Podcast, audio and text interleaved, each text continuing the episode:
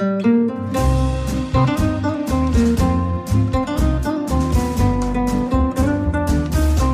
sind beste Freundinnen mit Max und Jakob. Schrei ich oder schrei ich nicht?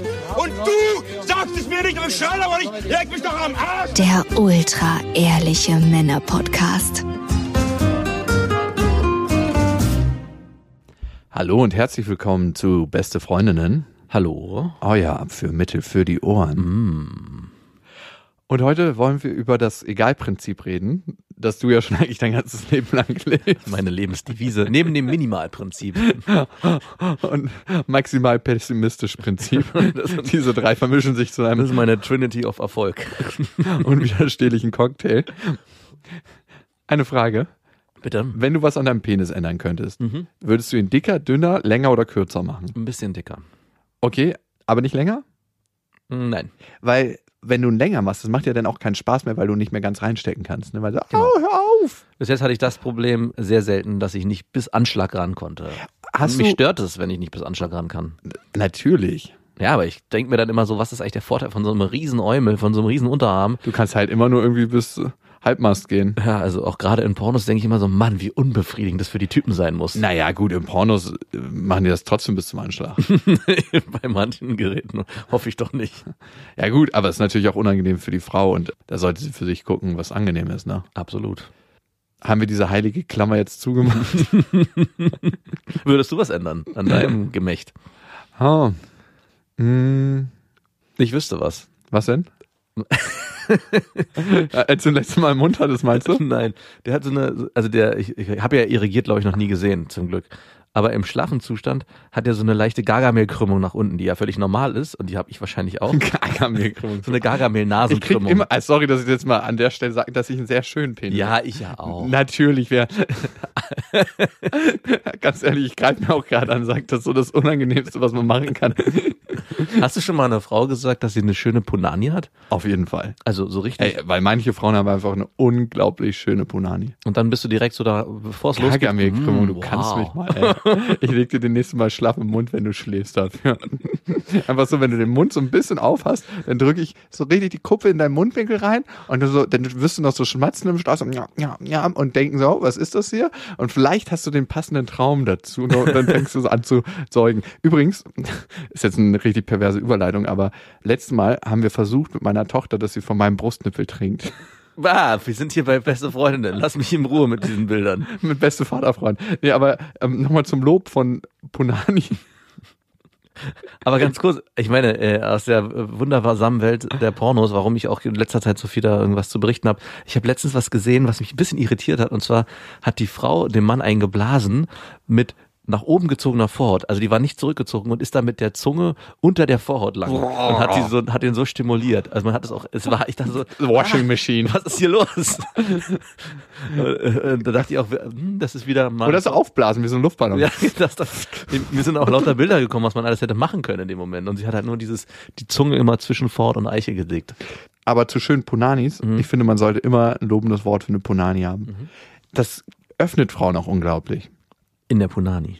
Nee, ein, einfach allgemein. Ich glaube, es gibt nicht wenig Frauen, die ein Thema haben mit ihrer Punani und denken so, ah, sieht die richtig aus oder sieht die so aus, als ob da eine Handgranate explodiert ist. Also, dass sie einfach nicht so 100% happy damit sind. Ne? Und wenn du merkst, dass du die schön findest, dann sollte man das äußern. Und wenn man sie nicht schön findet, sollte man das auch äußern.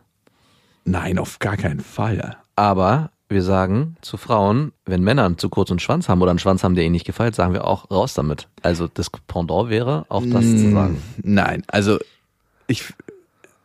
Also so haben wir das Ich noch nie. Nee, so haben wir das noch nie formuliert. Also Doch, wir haben definitiv klar gesagt, die Wahrheit sagen, dass man damit dein Schwanz ist zu kurz, du befriedigst mich einfach nicht. Und nein, da soll man sagen, dein Penis ist herausfordernd für meinen Orgasmus. es fordert mich heraus, hier einen Orgasmus zu bekommen.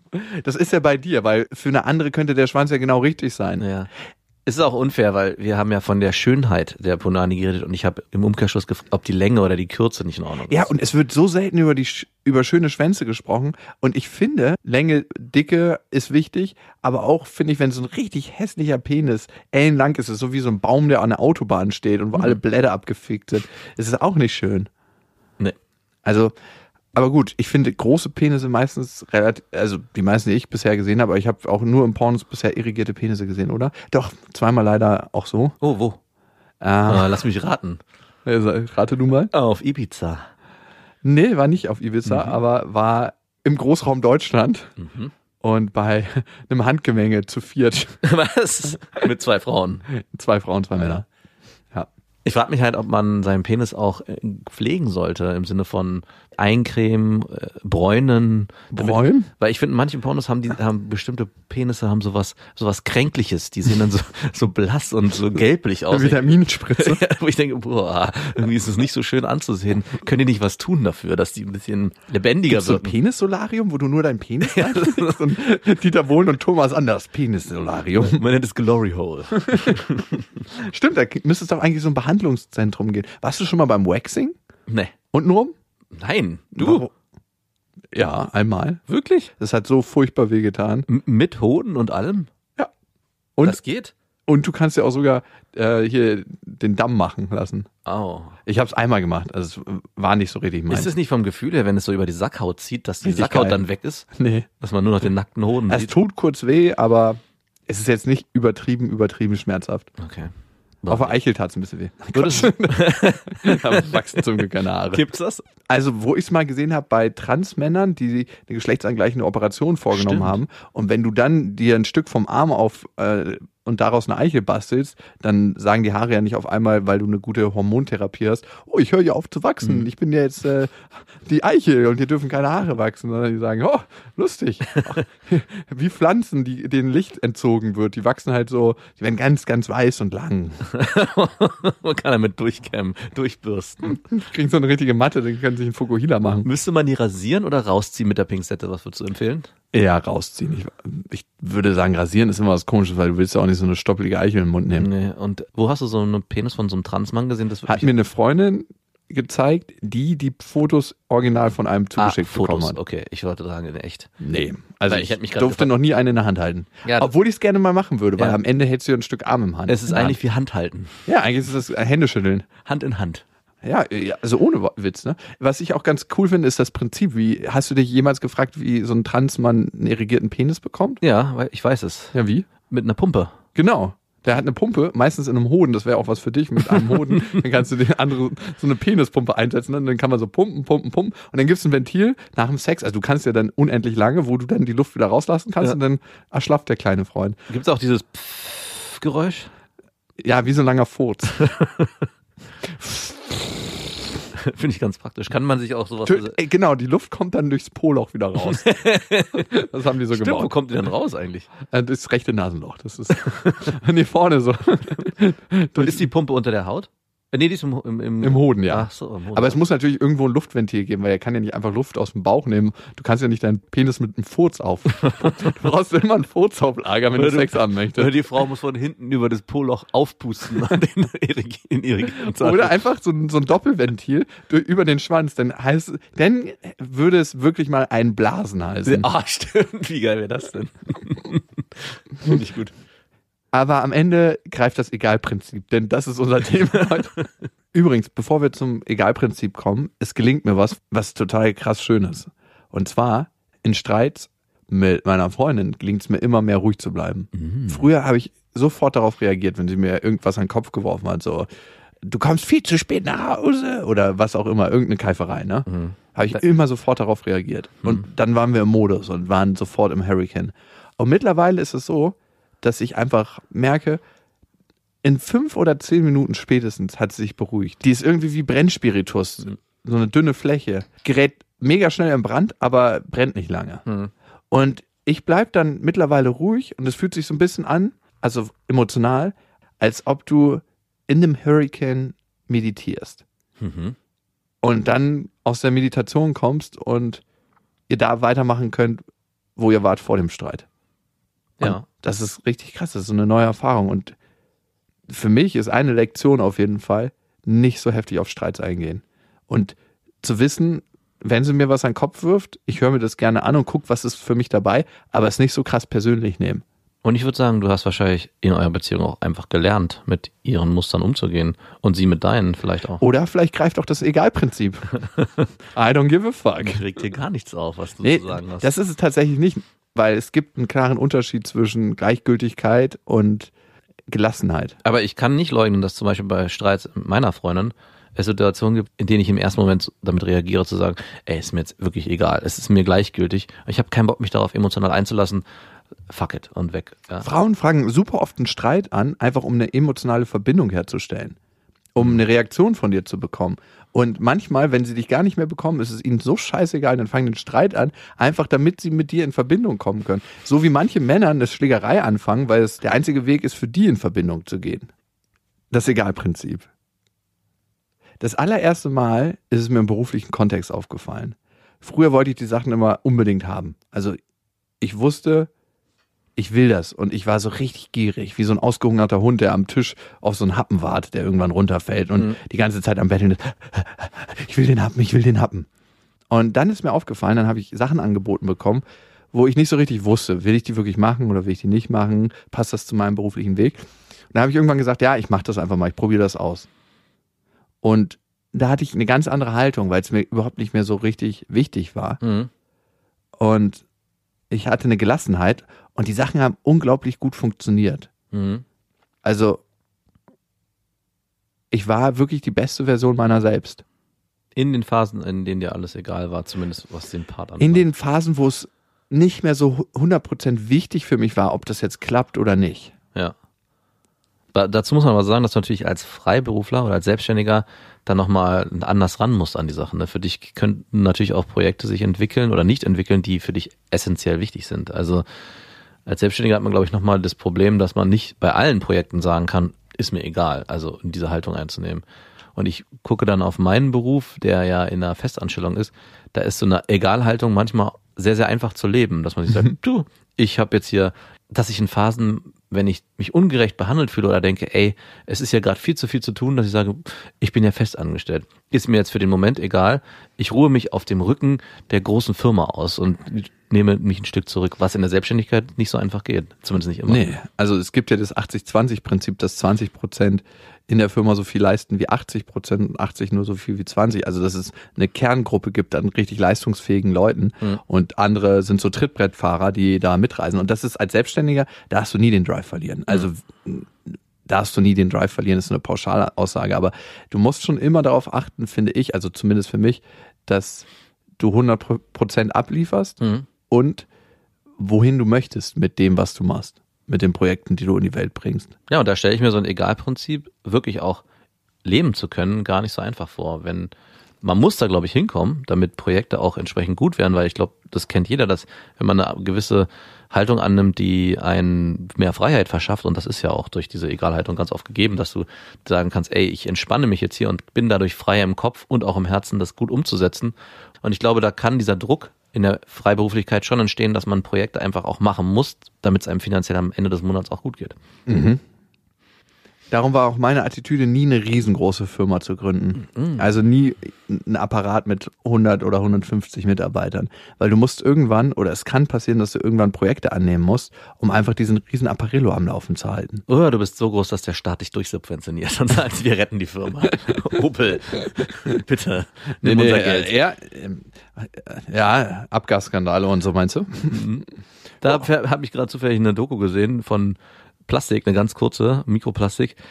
Nestle, die ja mit einer der größten Umweltverschmutzer sind, was Plastik angeht, die sitzen in, in Genf, glaube ich, und haben als erste große Aktion ihren eigenen Genfer See gereinigt, der eh von Plastik eigentlich nahezu befreit ist. Immer vor der eigenen Haustür kehren, heißt es Und doch. war sowieso nicht dreckig, aber um da sozusagen so ein Zeichen zu setzen, wir sind auch engagiert, dachte ich, ach, wie typisch. Wir machen unsere Koi-Karpfenteiche plastikfrei. Das geht ja wirklich gar nicht. Das wäre noch das nächste. Sind so sechs Vorstandsvorsitzende mit dem Privatjet hingeflogen, um einmal da durchzukeschern. ja, manche Sachen regen einen einfach auf. Ne? Da gilt das Egalprinzip nicht. Aber früher galt es für mich sehr stark auch bei Frauen. Ne? Wenn es mir nicht so wichtig war, ob das was mit einer Frau wird oder ich schon so gemerkt habe, dass es eigentlich nichts wird, Mhm. hat sich so eine Egalhaltung eingeschlichen so. Und ich habe nie darüber nachgedacht, was ich schreibe. Ich habe es einfach rausgehauen. Kennst du das, wenn man wirklich mit einer Frau ist und wo man denkt, so alles muss funktionieren und man denkt darüber nach, was man schreibt? Oh ja, und dann wird's richtig gut. Dann wird's richtig kacke. Dann wird's richtig, richtig kacke. Du hast ja mal einen guten Tipp gegeben diesbezüglich. Du hast gesagt, schreibe der, der Frau, von der du was willst, die Sachen, die dein guter Kumpel dir empfiehlt, der eigentlich gar nicht damit, der überhaupt nicht befangen ist. Ja. Also sich auf jemanden berufen, der da kein Investment drin hat, sondern einfach nur sagen kann, pff, mir doch egal, wie das für dich läuft. Ja, vor allem wird's sonst so ellenschwer. Also das Ding ist ja, wenn sich der eine verliebt hat, der andere noch nicht, ne? Mhm. Dann ist es so, dass der eine sich schon sehr viel Gedanken macht und die Nachrichten können auch bedeutungsschwanger werden und der andere, der sich noch nicht verliebt hat, will erstmal eine lockere, leichte Zeit haben. Das ist das Erste, was du haben möchtest Mhm. mit einer Person. Ne? Eine, in irgendeiner Weise eine stimulierende Zeit. ja, und wenn diese Nachrichten so voller Gedanken sind und so bedeutungsschwanger, Ja. dann kann das ein bisschen viel am Anfang sein. Das ist so, als ob du einfach mit Benzin ein Feuer auslöscht. Und dann so eine kleine Flamme, Ja, ja. weil so viel Benzin auf einmal überschwappt und plups ist es leer. Ich muss aber sagen, dieses Egalprinzip in der Kennenlernphase kann auch umkippen in so eine extreme Neediness, weil das habe ich bei mir oft erlebt, dass ich dachte, wer sagt mir eigentlich, dass ich der Frau nicht gleich, nachdem ich mit ihr unterwegs war, eine Stunde später schreiben darf, dass ich es nie nochmal wiedersehen möchte. Und habe das auch immer wieder angewandt, da ich da in so einen selbstbeweihräuchernden Modus verfallen bin, dass ich dachte, das kann doch nicht sein, dass wenn man das verspürt und unbedingt möchte, es ist egal. Es wird schon richtig sein. Ich vertraue hier auf mein Bauchgefühl. Was völlig außer Rand und Band hormonell gewesen ist. Absolut. Das eigentlich nur durch den Penis genährt wurde, der schon halb irrigiert und tropfend in der Hose lag. Ich stelle mir gerade vor, wie sich so zwei Peniskuppen in der Mitte berühren und sich so ein feuchtes Küsschen geben. Eigentlich hat der auf dem alten Nokia 3210 auf die Tasten gehauen und getippt. Ganz zornig. Immer wieder mit dem Kopf aufgeschlagen auf dem Handy. Tu es, tu es. Wir brauchen es. Mit diesen Frauen, ne, wo es mir relativ egal war, ne, ich, also ich habe da Sachen abgezogen und ich bin mit allem durchgekommen. Es war so, ja, pff, du, dann machst du, äh, dann, dann, dann, dann treffen wir uns halt nicht mehr so, ne, nach dem Motto. Es kann auch kippen in so eine extreme Unverschämtheit, dass man sich Und auch das kann gut funktionieren. auf jeden Fall. Also so, ich gehe da, ich bin da immer weg. Oder ah, du, sorry, äh, ich muss dir leider absagen, mir ist was dazwischen gekommen. Äh, mein Hund musste spazieren gehen, aber ich melde mich morgen nochmal. Also wirklich und dann So das, richtig Augen, fadenscheinliche Au Ausreden. so dass richtig Zorn auf der anderen Seite entsteht, aber das am Ende da zu einer Emotion führt, die sich dann vielleicht irgendwann doch auch nochmal positiv. wieder ein Wutsex. Oh, geil. Mhm, Wutsex. Da wollen wir hin. Das ist unser Ziel. Ja. Bei mir war es dann oft so, dass zum Beispiel, wenn ich mit der Frau geschlafen habe und keinen Bock auf eine zweite Runde hatte Mhm. und die Frau gesagt, ah, können wir eine zweite Runde machen, so nach einer halben Stunde oder so. Und ich einfach, kennst du das beim, mit manchen Frauen, Mhm. da ist diese Notgeilheit richtig abgeloschen, wenn du einmal mit ihr geschlafen hast und dann- dann realisierst, wo du gerade steckst und was du hier gerade machst und wie du eigentlich deine Zeit verschwendest für Bimsen. Ja. Auf jeden Fall. Es geht halt überhaupt nicht um die Frau, es geht halt um deinen körperlichen Trieb und um dieses einmal mal schön absamen und dann bist du wieder weg. Und das ist vor allem dann extrem spürbar, wenn man im Kopf auf einmal gedanklich ganz woanders ist, aber nicht bei irgendwelchen wichtigen Sachen, sondern bei völlig banalen Sachen. Wenn man sagt, ich würde jetzt viel lieber auf der Couch sitzen und nichts tun, als hier bei dieser Frau zu liegen. Oh ja, das kommt meistens ganz, ganz schnell. Meistens während des Kommens noch. Also sobald der erste Samen rausgepfeffert ist, mit diesem Rauspfeffern kommt auch der Gedanke und das Rückholen in die Realität. Und manchmal fühlt man sich, also ich habe mich auch in Teilen richtig armselig gefühlt. Was bist du für ein armseliges Würstchen, dachte ich mir bei mir selbst. Betreibst dir den Aufwand, fährst extra rüber, redest noch so zwei, drei Stunden und dann, also, Tür zu und weg. Und meistens musste ich, weil ich mich so von mir selber geschämt habe, mich dann relativ schnell verabreden, bis ich das nächste Mal notgeil wurde. Hallo, ich bin's wieder. Ding dong, Wie geht's dir denn? Du bist mir doch nicht egal. Ich dachte, du meldest dich gar nicht mehr. Doch, doch. Da kann man auch richtig die Notgeilheitswellen so abpassen, wie oft jemand notgeil ist. Aber wenn mir eine Frau, also wenn ich das Gefühl hatte, dass hier irgendwas entstehen könnte, was größer ist als Sex, was größer ist als dieser, ein, ja, dieser körperliche Austausch, dann war es so, dass ich oftmals zu einem krassen Stümper mutiert bin. Also Mhm. nicht immer, aber es gab diese Fälle, weil ich einfach einen Vorsprung im Gedankenkino schon hatte und mir ausgemalt habe, wie wird es und wie könnte das und das werden mit ihr und wie könnte das und das werden. Und ich hatte halt nicht diese Egalhaltung und ich habe über jede Nachricht nachgedacht, die ich rausgeschickt habe. Ich habe einfach alles auseinandergenommen. Ich habe über das ganze Verhalten nachgedacht und Ja. du verlierst dich einfach in Gedanken und du verbringst in Gedanken halt schon ein ganzes Leben mit dieser Person. Vor allem in der Zukunft, da bist du eigentlich schon angekommen beim Kinderkriegen oder zumindestens projizierst du alle Wünsche, die du dir bisher vorgestellt hast, auf diese eine Frau. Und so transportieren sich dann auch die WhatsApp-Nachrichten. Und da ist eine Schwere dabei, die kein, keiner gebrauchen die kann. hält auch niemand aus. Also wie soll Überhaupt man das ertragen?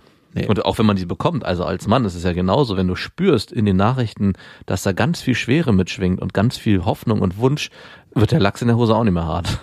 Oh, auf gar keinen Fall. Mein Rücken ist zu schwach, um dich zu tragen. Ertragen. Carry on. Und im Nachhinein frage ich mich, ich würde mal sagen, in meinem Leben wären das so, ah, ich, es ist schwer zu sagen, ob ich mich denn tatsächlich richtig, richtig Hals über Kopf in die verliebt habe. Also drei Frauen, da kann ich es relativ konkret sagen. Ich auch, bei dir. Drei hätte ich jetzt auch gesagt. Ne, zwei eigentlich nur. Zwei wirklich akut Mhm. und bei einer bin ich richtig krass zufrieden, dass das nicht geklappt hat. Weil im Nachhinein, ab und zu sehe ich sie nochmal Ah ja, ich weiß wer. und ich denke mir so, wow, ey, geil, dass das nicht so funktioniert hat. Die Zeit heilt alle Wunden. Der Verfall zeigt sich auch hier. Nein, das hat überhaupt nichts mit Ah, so, okay, natürlich nicht. Das hat nichts damit zu tun, dass die Frau jetzt nicht mehr 21 ist oder so, ne? Es ist eher, dass ich erkannt habe für mich, dass wir nie miteinander zurechtgekommen wären. Weil die hat so Verhaltensweisen, wo ich jetzt heutzutage durchdrehe und in meiner Liebesbrille habe ich die nicht erkannt. Die Frage ist, ob genau diese Verhaltensweisen, die du jetzt kritisch sehen kannst im Nachhinein, ob die dich vielleicht am Anfang aber so fasziniert haben. Also ich hatte eine Zeit lang das Problem, dass mich nur Frauen angezogen haben, die irgendein verstecktes Problem hatten, was ich im- den immer Ey, davon bin ich so Halleluja ja, geheilt. dass man irgendwie sich an den angedichtet hat, ey, hast du nicht vielleicht doch Magersucht oder irgendwas, was ich hier noch Wie ist die Beziehung zu deinem Vater? Genau.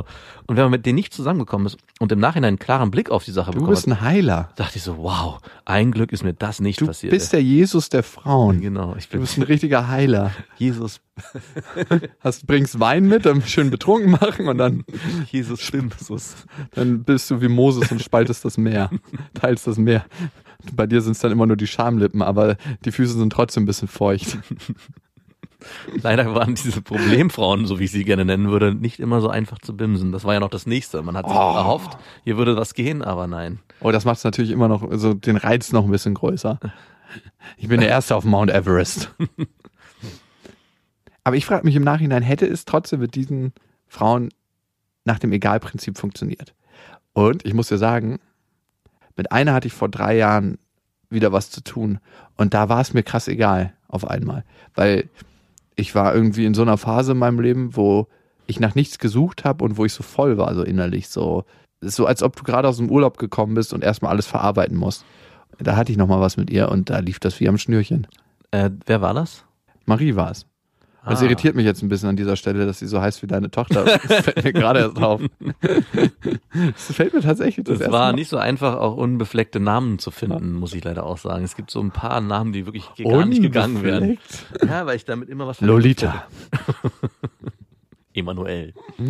Ich finde, jeder trägt auch seinen Namen und macht daraus was Neues. Ja, natürlich. Aber da muss man trotzdem erstmal hinkommen, dass es dann weg ist. Ich würde jetzt auch niemals, nachdem ich meine Tochter so genannt habe, mir einbilden, dass ein anderer Name das irgendwie besetzt. Der Name ist jetzt an, in ihrer Person besetzt. Aber eine andere Marie ist natürlich was völlig anderes. Aber Bis ich sie das erste Mal mit 15 zu einer Party gebracht habe. ein Kumpel von mir meinte letztens, dass seine Kinder nie in die Pubertät kommen. Und er war genau in dieser Egalhaltung. Ich habe ihn im Hintergrund am Telefon mit seiner Tochter reden hören und er war wirklich so, nein, nein, wir hatten das so abgemacht, nein. Und ich so, wow, da, da möchte ich nicht hinkommen. Gut, mein Lieber, das gehört dem beste Vaterfreund. Sorry, ich entschuldige mich.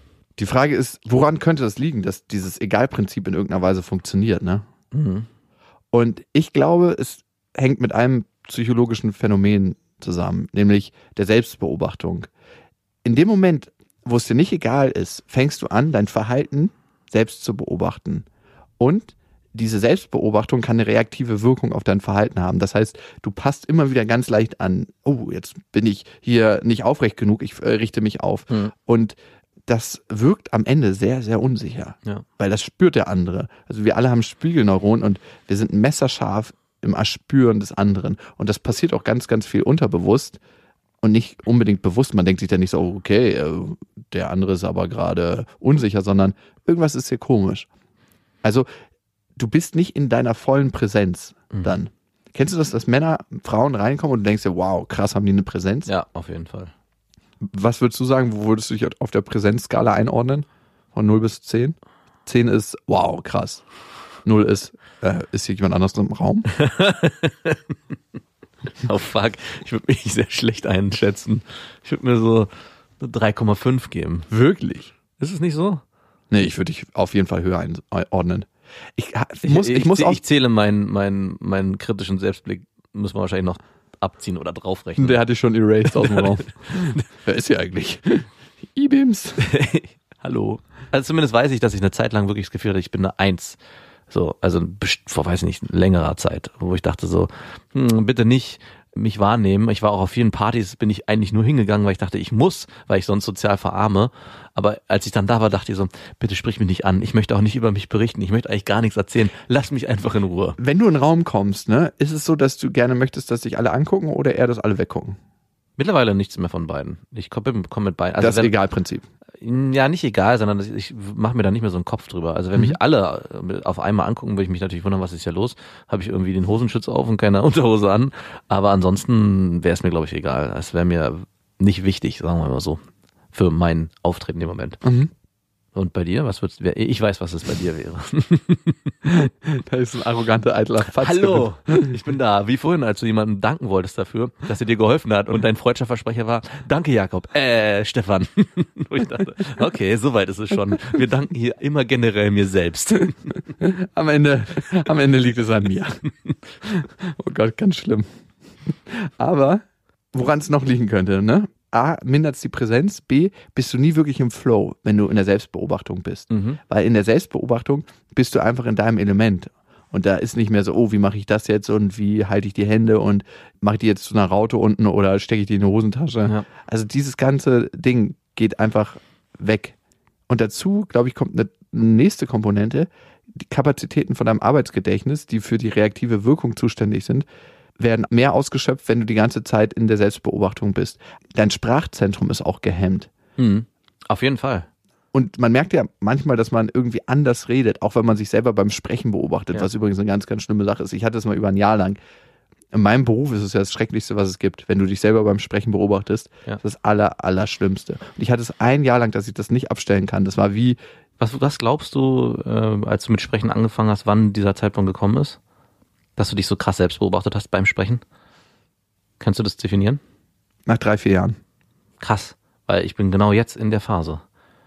Genau das passiert mir nämlich jetzt gerade. Ich bin gerade in, Der, der Podcast kommt jetzt ins fünfte Jahr. genau, und ich bin genau, dass ich ganz oft gucke, wie spreche ich und auch ganz überall bewusst wahrnehme, wie sprechen andere und Sprechfehler bei anderen, aber auch bei mir selber ganz klar identifiziere und sage so, ey, könntet ihr bitte diesen einen Sprachfehler korrigieren? Obwohl ich das natürlich nicht offen sage, aber es ist, fällt mir so präsent ins Ohr, dass ich meine Wahrnehmung sich komplett darauf fokussiert hat. Hm, das kenne ich auch. Da muss ich sagen, das habe ich mittlerweile ein Stück weit abgelegt, weil ich mir denke, jede Stimme hat irgendwie ihre Berechtigung und jede Ausdrucksweise, weil sie ist Ausdruck einer Sozialisierung und einer Physiologie. Mhm. Es gibt ein paar Sachen, die ich hasse, wenn so richtig Assi-Slang, so ich misch dich, Ja. äh, kann ich auf den Tod nicht ab. Mhm. Also es ist wirklich was, wo ich immer denke, auch wenn mir jemand was verkaufen will, ne, Ja. der oder die hat diesen Assi-Slang drauf. Ja. Bin ich immer sofort, selbst wenn er ultra intelligent ist, kann ich den nicht ernst nehmen, weil halt dieser Assi-Slang alles verdirbt. also mir könnte keiner irgendwie was Geiles verkaufen, wenn er diesen Assi-Slang drauf hat, weil ich mir denke, ey komm, willst du mich verarschen? Versuch doch bitte deutlich zu sprechen. Was gibt's noch für Gründe, warum das Egalprinzip funktionieren kann? Ich glaube, es gibt einmal die Haltung des Mangels, wenn du auf eine neue Person triffst. Mhm. Du bist die Person, die mir all meine Wünsche erfüllt und deswegen bist du mir so wichtig. Mhm. Aber die Person ist dir am Ende nicht wichtig, sondern die Person ist dir nur als Komplettierung deiner Wünsche oder als Leinwand wichtig oder als ähm, Glücksfee für Ja, dich. Ne? ja. Eigentlich geht's gar nicht um die Person wirklich. Und das finde ich ist ein ganz, ganz wichtiger Unterschied. Es geht nicht wirklich um die Person und oftmals beim Verlieben geht's gar nicht so um Mhm. die Person. Fast, also fast nie würde ich nicht sagen, aber es ist gerade am Anfang seltenst die eine Person, sondern ganz viel Wunsch in einem selber, den man drauf projiziert. Diese Person, in die man sich verliebt, ist nur die perfekte Projektionsfläche, aus welchen Gründen auch immer, weil die bestimmte Reize auslöst, weil sie sagt, okay, die passt schon mal optisch in mein Schema und Ja. beruflich passt sie in mein Schema und ah ja, und jetzt meldet sie sich nicht und damit macht sie eine Wand auf, eine, eine Projektionswand. Also es gibt so ein paar Parameter, woran es liegen kann und ähm, das ist natürlich immer ein bisschen im Wechsel bei jeder Person, aber ich glaube, da ist der ganz entscheidende Unterschied. Bei Verliebtsein geht es nicht um die Person und bei Liebe entwickelt sich was bezogen auf die Person. Mhm. Und darum ist Liebe auch so vielfältig und unterschiedlich. Also wenn ich mir mein Spektrum an Liebe angucke, wie liebe ich meine Geschwister, wie liebe ich meine Tochter, wie liebe ich meine Freundin, wie liebe ich meine Eltern. Und es ist ein Unterschied, ob ich einen Partner liebe, meine Tochter, meine Geschwister, meine Eltern. Aber was ich merke, je älter ich werde, desto mehr liebe ich die Person als die Rolle. Weißt, Die sie da- einnimmt. Genau, das Mhm. eigentlich, dass es nicht mehr so wichtig Ah. ist, ob es deine Partnerin ist oder dein Kind oder deine Großeltern, weil ich anfange, die Person dahinter zu lieben Mhm. Oder auch nicht zu lieben. oder auch nicht zu lieben. Klar, und ich finde das auch völlig legitim, Familienmitglieder nicht zu lieben, weil Mhm. die wurden einem aufgezwungen vom Zufall oder wenn man an größeres Schicksal oder Kosmos denkt, dann hat sich das alles gefügt, weil man das für seine Entwicklung braucht. Aber ich weiß es nicht, ne? Aber am Ende ist man mit denen zusammen und Ja.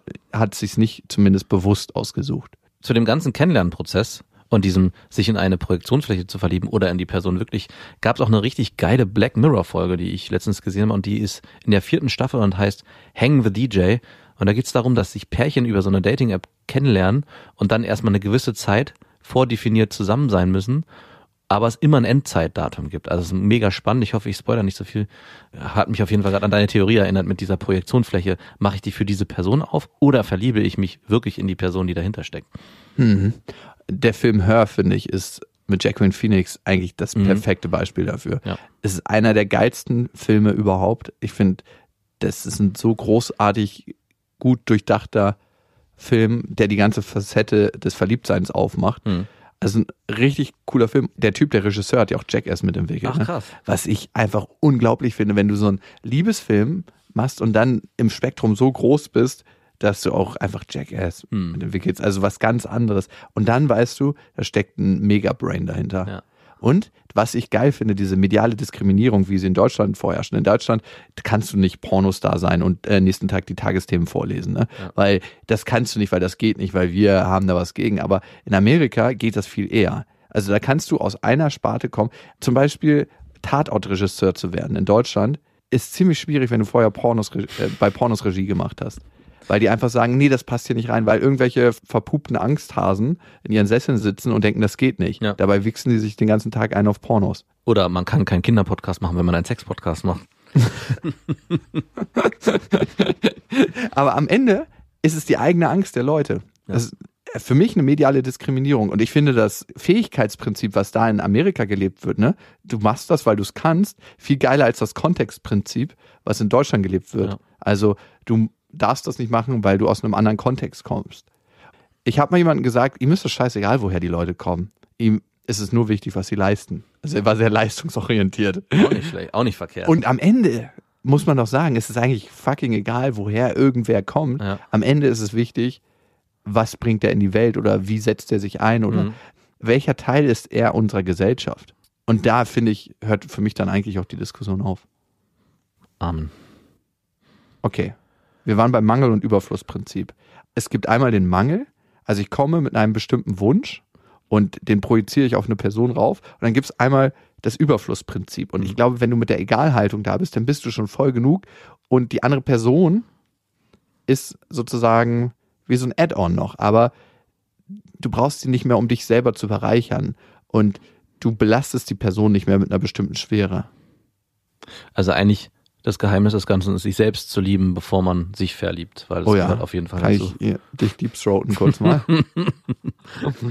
Wie immer, immer passt derselbe Schlüssel. Deep Throat ist der Schlüssel zur richtigen Liebe. Ja, auf jeden Fall. Mit Strapon. Mit Straphorn. Würdest du dich mit dem Strapon Deep Throaten lassen? Einfach nur, um es mal auszutesten. Wir hatten es ja letztes Mal, dass man sich ja auch mal vom Strapon bumsen lassen sollte als Mann.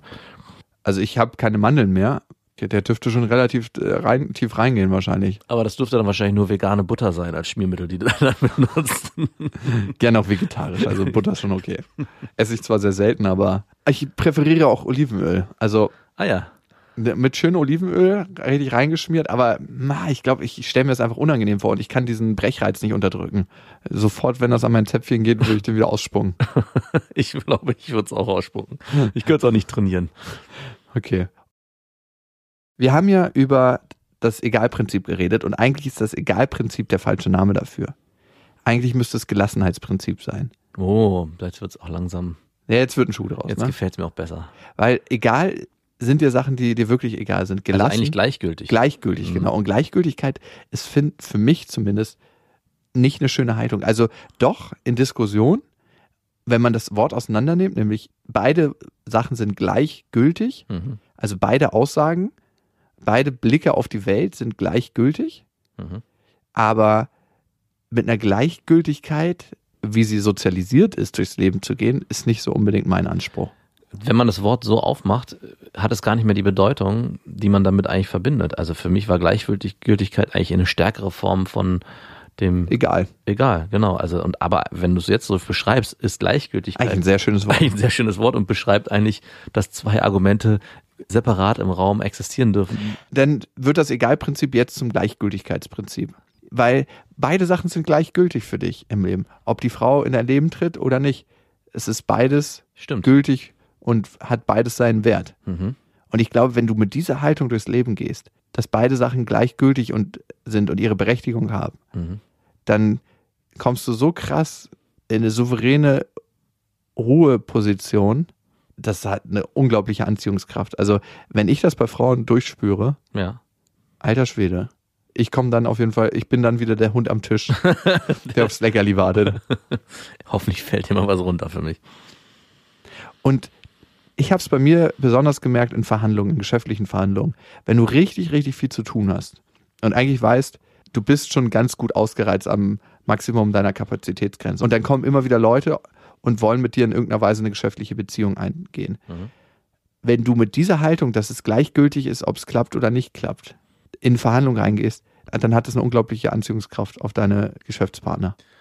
Die Analogie in Beziehungen wäre, möglichst viele Affären parallel zu haben, Dass alles gleichgültig ist. dass man einfach eine unglaubliche Anziehungskraft hat. Und ich meine, ich sag's jetzt gerade so laissez-faire, wenn ich darüber nachdenke, wie du auch in Clubs aufgetreten bist, mit dieser völligen entspannten Gleichgültigkeit, weil es eigentlich keine Rolle gespielt hat. Also du hast das Setting geschaffen, das hat mich auch mal sehr fasziniert, dadurch, dass du wusstest, dass du eigentlich in der Hinterhand, es ist ein bisschen hart formuliert, aber gerade sowieso Sachen am Laufen hast, warst du in dem Club auch immer so, ob das hier heute was wird oder nicht, ist mir eigentlich gleichgültig. Du gehörst nicht zu meinem Glück dazu. Mein Glück ist überall zu finden und ich habe es eigentlich auch schon präsent. Aber da gibt es einen Unterschied zwischen dem wahren Gleichgültigkeitsprinzip und das, was ich da gelebt habe. Ja. Da ist es nämlich mir nicht egal, sonst müsste ich mir nicht 150 Backups suchen. Ein Kumpel von mir hatte gerade Liebeskummer und er meinte, der fand eine Frau unglaublich toll und die Frau hat gesagt, ja, wird leider nichts äh, mit uns, weil ich habe da jemand anderen und äh, du, ich habe keinen Bock mit dem Schluss zu machen, aber war trotzdem mal schön mit dir zu schlafen. und das war jemand, der wirklich jahrelang irgendwelche Affären geführt hatte und immer fünf, sechs Frauen auf der Hand hatte. Und er meinte dann direkt danach zu mir, du, jetzt muss ich mich erstmal ablenken, um, um das zu ertragen. Mhm. Und ich so, das ist doch nicht dein Ernst. Spür doch mal, was das für dich macht. Also spür doch mal den Schmerz, der in dir ausgelöst wird durch diese Frau, was Ja. das mit dir machen kann. Und er meinte, nö, hat er keinen Bock zu, er vermeidet das und geht zur nächsten. Und ich so, wow, ist eigentlich ein ganz nices Prinzip, ne, dass du in Kauf nimmst, anderen Menschen das Gleiche anzutun, Mhm. nur damit es dir besser geht. Ist ein egoistisches Prinzip. Also kann ja auch sein, dass er auch Frauen trifft, die sagen, ja, äh, du, ich bin gerade im gleichen Modus und muss mich hier nur abreagieren. Also Das wäre der Idealzustand, aber ich glaube, das ist selten man trifft Fall. nicht immer Frauen, die das genauso denken. Nein. Äh, Klar, ab und zu sind Meistens dabei, treffen so eine Typen nämlich genau auf Frauen, die es die, die richtig schön hart seelengefickt werden wollen. Genau. Glücklich, ich glaube schon. Also, dass es da irgendwie so ein komisches Mismatch gibt. Und für ihn war dieses Ablenkungsprinzip das Normalste der Welt und für mich definitiv auch. Aber wenn du das erste Mal reingehst in das, was es mit dir macht, wirklich, Hm. wenn du von einer Frau nicht genommen wirst oder nicht gewertschätzt wirst, von der du dir es unglaublich wünschst, dann verlierst du die Angst davor. Hm. Also es ist klar unglaublich schmerzhaft, Aber wenn du wirklich dich reingibst in das, was dann passiert mit dir, und ich bin da wirklich durch traurige Phasen gegangen, dann ist das eine Art Reinigungsprozess. So traurig wirktest du nie auf mich.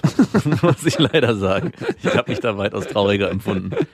Hörte sich vielleicht jetzt auch ein bisschen größer an, als ich es gemacht habe. Ach, schön, dass du wieder auf dem Boot mit der neuen bist und ich zu Hause hier vorm Rechner sitze. wenn ich immer in, der, wenn ich in unserer Gruppe immer gelesen habe, äh, kann ich mir das Boot ausleihen? Ich würde gerne mit einer Freundin rausfahren. Wer ist es jetzt schon wieder? Okay, ich glaube, wir haben noch Zeit für eine Hörermail, oder? ich denke auch. Ihr könnt uns schreiben an beste@bestefreundinnen.de und bevor wir zu unseren Hörermails kommen, noch ein paar wichtige Sachen. Wir haben Fall. ein Buch. Und wir haben ein Buch. Das reicht schon als Aussage. Wir haben ein Buch. Hättest du jemals gedacht, dass du irgendwann mal sagen kannst, ich habe ein Buch? Niemals. Ich habe damals als Zwölfjähriger mal einen Fantasy-Roman schreiben wollen und hab, bin nach einer halben Seite fertig gewesen. Geil, ziemlich kurzes Ding. Auf jeden Fall. Und es war eigentlich nur eine Kopie von einem, den ich eh damals gelesen habe, von daher. Was mich wirklich fasziniert, das erste Buch war mir ehrlich gesagt nach außen unangenehm. Unangenehm. Es war mir tatsächlich unangenehm, das Leuten und Freunden mitzugeben, wenn die gefragt haben, ey, du hast doch ein Buch geschrieben, kann ich das mal lesen? Da bin ich jedes Mal zusammengezuckt. Vielleicht war es das Thema, aber beim zweiten ist jetzt schon so viel positives Feedback gekommen, dass ich fast so ein bisschen stolz darauf Du bin. machst dich abhängig von den, von den Meinungen anderer. Hm, Dankeschön, Sherlock. ganz ehrlich, wenn du was mit einem eigenen Thema rausgehst Ja, natürlich. und dir sagen alle Leute, wie scheiße das ist.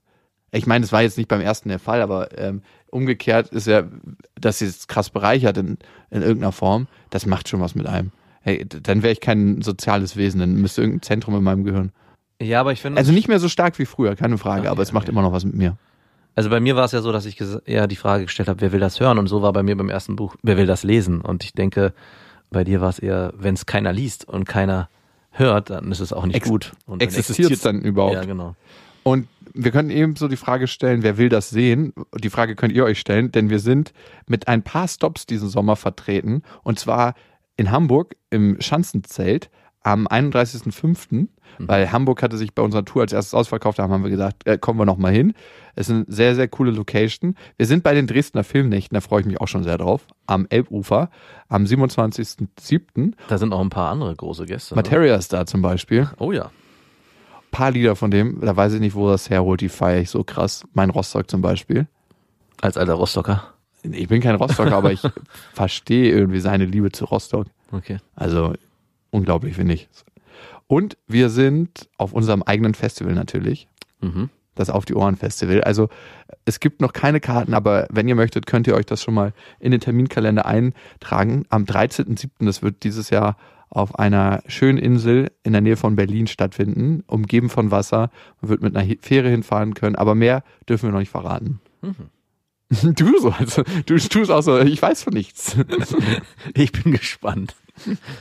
Wenn ihr uns auf Instagram folgt, dann werdet ihr auch äh, frühzeitig auf jeden Fall ein paar Infos zum Festival bekommen und zu unseren Stops diesen Sommer Es sind nur ein paar ausgewählte Termine.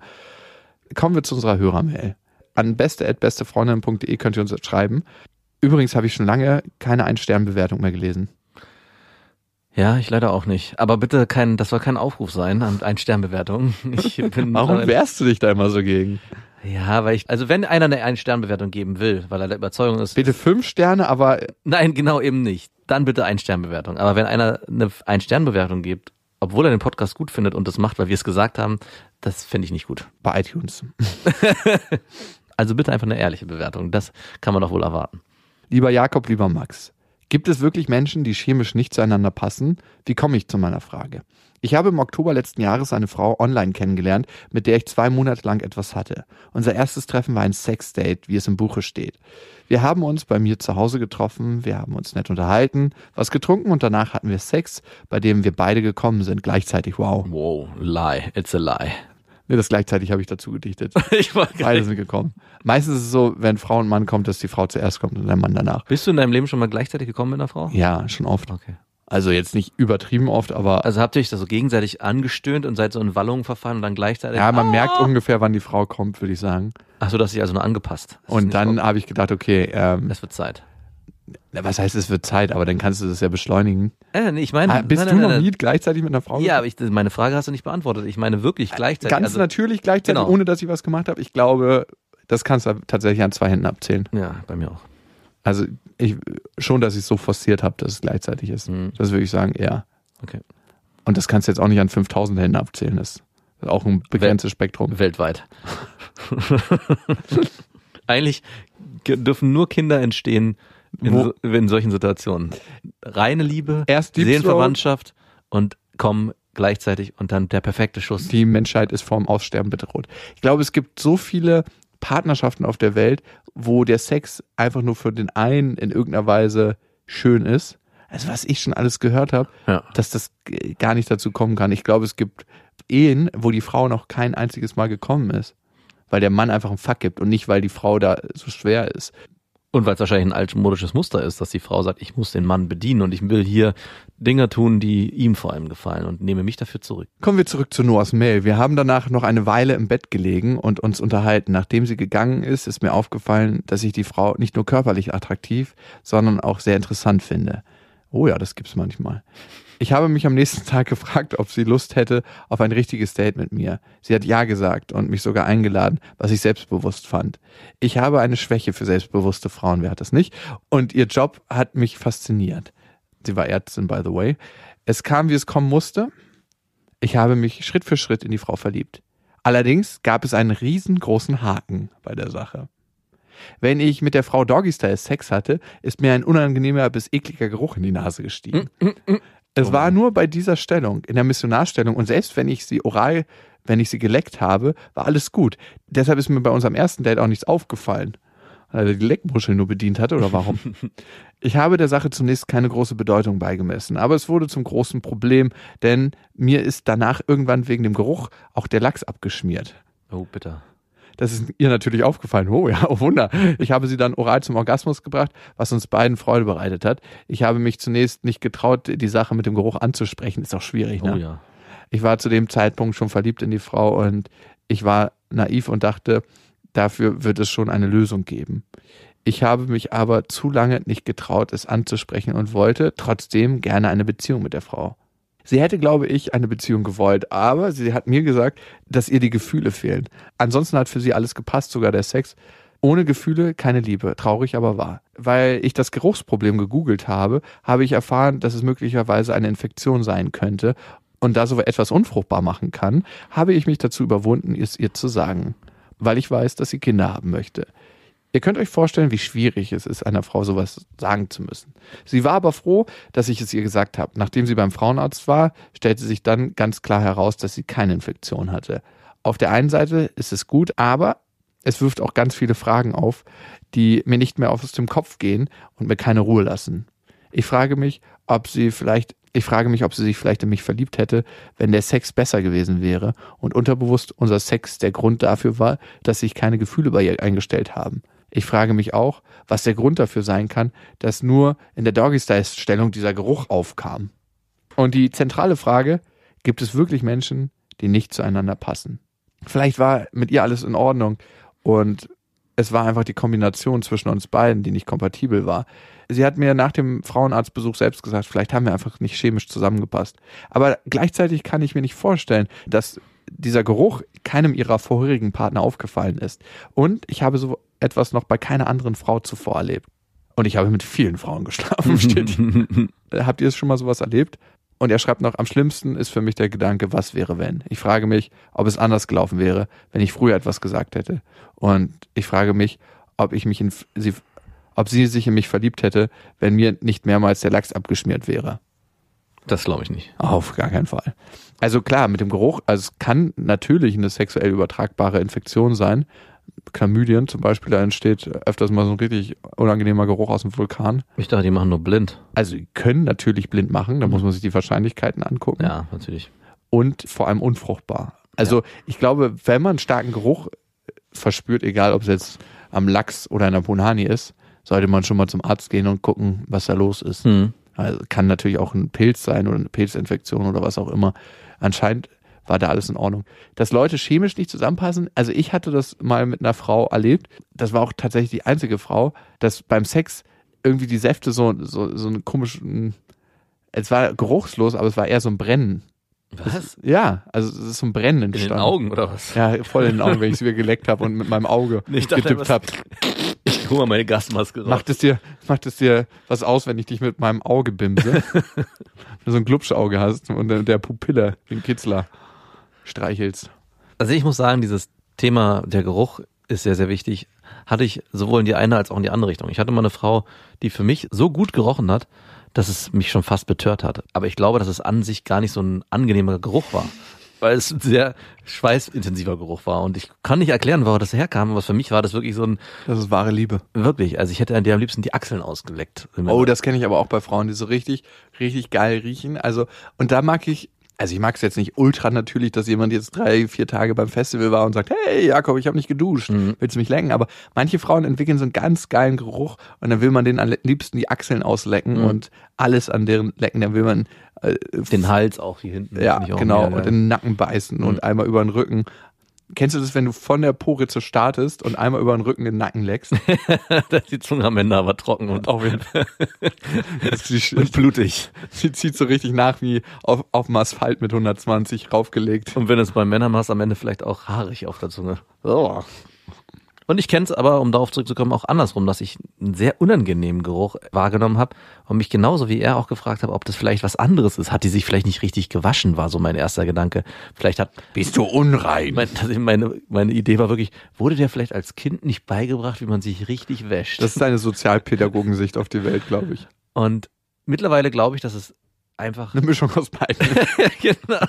Nein, dass es ein großes Spektrum gibt und an den Extremen, also an den beiden Enden, wenn es zu einem nicht passt, dann passt es nicht. Oder es passt ganz extrem. Aber dass man wirklich für sich das Gefühl entwickeln kann, das ist hier olfaktorisch kein Genuss für mich und ich muss die Sache aus dem Grund beenden. Es ist, denke ich, am Ende so wie ein guter Wein oder wie ein Stück Käse. Manche Sachen sind einfach zu herb für einen, für den persönlichen Geschmack und dann gibt es so wieder richtige Enjoyer, die sagen, das ist genau für mich das Richtige. Und vielleicht entwickelt er ja ein Geschmäckle dafür und in ein paar Jahren kommt er nochmal auf sie zurück und sagt, du, der Gorgonzola-Käse, jetzt würde er mir munden. Aber er würde ja jetzt gern zurückgehen. Ja, aber jetzt. Und da finde ich, passt das zu unserer Folge sehr gut, nämlich die Haltung, die du wahrscheinlich eingenommen hast. Ne? Mm. Ich liebe es, wie du den Bogen schlägst. Naja, irgendwann war für dich nicht mehr beides gültig, Hm. sondern die Frau, du meintest, du hast mit vielen Frauen geschlafen und vielleicht war das mal eine, wo du gedacht hast, die könnte passen. In dieser Zeit, wo du mit ganz vielen Frauen geschlafen hast, kann es auch sein, dass es einen Bedürfnisrückstau gab. Ja. Also ein Bedürfnis, auch eine andere Seite der Beziehung zu leben, nicht nur das Peng Peng und hier, hier bock ich mal eine auf. Mhm. Und dieser Bedürfnisrückstau, den, den nimmt man natürlich mit dann und lädt den auch gerne mal ab bei einer Partnerin, die vermeintlich die perfekte Partnerin ist, bis auf den Doggy-Style-Geruch. Und da ist die Frage, hast du das gemacht? Und ich glaube nicht, dass es was mit dem Sex zu tun hat, weil ich glaube, beim Sex sind Frauen auf jeden Fall viel fehlerverzeihender als Männer. Ja, das denke ich auch. Also pff, schon allein, wenn ein Mann die Lanze abschmiert, das auf sich zu beziehen. Denke ich mir so, ey, ganz ehrlich, krieg das Ding hoch. Mach nichts, Fucking wenn, Loser. macht nichts, wenn es schnell geht. Sonst wäre ich hier wütend, ey. Sonst kneife ich dir in der Nacht die Eier ab. Und eine Frau ist so, oh, findet er mich nicht sexy? Ja. Ist das jetzt unerotisch? Was hab ich falsch gemacht? Krieg deinen scheiß Schwanz hoch. Das sollte das Motto sein. Wenn wir noch irgendwann noch mal auf Tour gehen, dann wird's der Name sein. Krieg deinen scheiß Schwanz hoch. Wenn ihr irgendeinen geilen Tournamen habt, ne, der zu uns passen könnte, schreibt uns den mal an beste@bestefreundinnen.de. Wenn ihr sagt irgendwie, das ist das, was ihr mit uns verbindet oder das könnte passen. Eine Frage von dir war ja noch, gibt es Menschen, die chemisch nicht zusammenpassen? Und das ist, glaube ich, ein großes Spektrum, was du da aufmachst. Ich glaube, es gibt Menschen, die passen besser zusammen und Forschungen dazu haben ergeben, dass den Genpool, den die dazu zusammenschmeißen würden, den Genpool, den die zusammenschmeißen, auch was mit dem Geruch zu tun hat. Dass man Menschen, die man besser riechen kann, dass sie einfach genetisch eine größere Vielfalt zusammenbringen, wo dann am Ende ein gesünderes Kind bei rauskommt. So mal ganz easy runtergebrochen. Vielleicht war es Forbidden Love, deine Schwester. Wer weiß vielleicht. Quatsch. Ich glaube auch, dass es am Ende sich schon aufschlüsselt über den Geruch. Also ich glaube schon fest daran, dass der Geruch ein wesentlicher Faktor sein kann, dass man feststellt, man passt nicht zusammen. Es ist so ein äh, elementares Merkmal, dass man sich wirklich, wenn man was nicht riechen kann, das ist, glaube ich, nichts ist schlimmer als ein, ein unangenehmes Empfinden durch die Nase. Und dann kommen zwei Komponenten zusammen, dass ihr dein Lachs abgeschmiert ist und sie auch von sich aus gesagt hat, ich liebe dich nicht. Ich glaube, am Ende ist es einfach, natürlich hat sich so eingestellt, dass ihr nicht zusammenpasst und das muss es auch mal geben. Ich finde, du hast hier ein unglaublich befriedigendes Fazit. so das unbefriedigendste, was ich in der letzten Zeit gehört habe. Wirklich? Wirklich. Wieso? Also 100 Prozent. Aber willst du ihm Hoffnung machen? Nein, Aber was willst du dann? gar nichts. Okay. Und Beides ist gleichgültig. Ich bin in meinem Leben wirklich auf ganz, ganz wenig Geruch gestoßen beim Verkehr, also Geruch, den ich unangenehm fand. Das finde ich auch nochmal ganz wichtig. Ey, die meisten Frauen riechen einfach, finde ich, auf ihre Art und Weise unglaublich gut da unten rum. Also, was heißt riechen gut? Das ist jetzt nicht so, als ob man in einen Pralinenladen geht, aber es ist angenehm einfach. Und ich glaube, wenn man die Frau gerne mag, dann ist dieses angenehme Spektrum sowieso nochmal ein bisschen erweitert. ich glaube nicht, dass du das bewusst besteuern kannst. Ich glaube, wenn du jemanden angenehm findest, zum Beispiel optisch, und er dich dann geruchlich nicht überzeugen kann und das sogar unangenehm wird, hast auch- du keine Chance. ey, da, da kommen ja auch manchmal so Parfümtanten auf der Straße entgegen, denen ich am liebsten in die Kapuze Genau, aber würde. von Parfüm rede ich gar nicht. Ich hatte es wirklich schon, dass ich eine Frau optisch sehr, sehr ansprechend fand und auch dann im Bett dachte, wow, was habe ich mir hier aufgelanzt? Aber dann in dem Moment, wo der Geruch eine Rolle spielte, dass ich gemerkt habe, ey, irgendwas. Kurz mal die Augen zugemacht. Mama? Also mir ist die Lanze nicht abgeschmiert, aber ich hätte mir am liebsten die Nase zugehalten.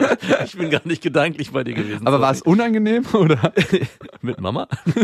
Nein. Der Geruch, war der so beißend oder wie war der? Der war an sich nicht unangenehm im klassischen Sinne, dass es gestunken Andere hätten hat. das vielleicht schön gefunden. Genau. Also Ah. das ist für mich. Aber das hat auch Fazit. was mit Parfüm zu tun. Also einmal ist Nein, es es hat nichts mit Parfüm zu tun. doch, wie mich. sich das nämlich mischt. Ja, aber das ist Ja, nein. natürlich, die Basis ist der Ja. biologische Körpergeruch. Aber ich finde nicht, dass es für mich in dem Moment um den Parfümgeruch ging. Den würde ich außen vor klammern. Es ging Hm. wirklich um die Person und den eigenen Geruch, den die mitbrachte, der für mich nicht gepasst hat. Ich mag es übrigens überhaupt nicht, wenn man eine Frau nicht mehr riechen kann, weil sie so viel Parfüm Genau. aufgetragen hat. Das Also, ist nochmal ein anderes Thema. das ist wirklich, also darüber eine neue Folge. Oh ja, bitte.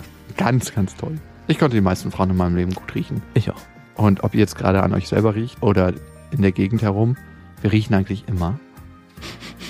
Oder an einer anderen Person. Bis dahin, wir wünschen euch was. Das waren Beste Freundinnen mit Max und Jakob. Jetzt auf iTunes, Spotify, Soundcloud, dieser YouTube und in deinen schmutzigen Gedanken.